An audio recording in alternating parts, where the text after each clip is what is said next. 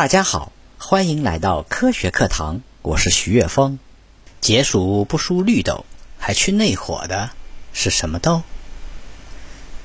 夏天天气炎热，很多人都知道吃绿豆可以清凉解暑，但是却不知道有一种豆除了清凉解暑，还能去内火，这就是神奇的赤小豆。中医认为呢？赤小豆性平味甘，能利水湿、消水肿，非常适合夏天来使用。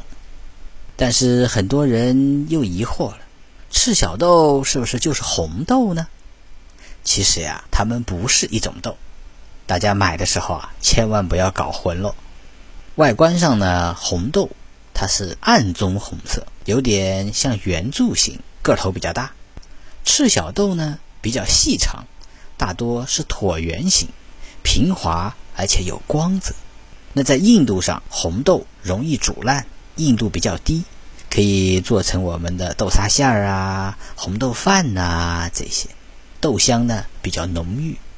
但赤小豆硬度就比较高，要长时间泡水以后再进行烹煮，有可能煮过以后一颗一颗还很完整。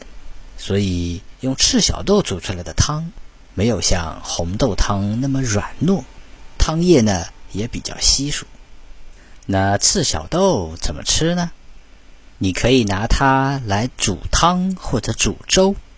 下面推荐两款食谱给大家，相信总有一款适合您。一个呢是赤小豆炖鲫鱼汤，它的做法：取赤小豆一百克。一条一斤左右的鲫鱼，一起熬汤，放少许盐，喝汤吃鱼即可。它的功效呢，鲫鱼能够利水，容易水肿的人啊，可以经常炖来喝。第二个食谱是三豆汤，做法：取赤小豆、绿豆、黑豆各二十克，用温水呢浸泡半天。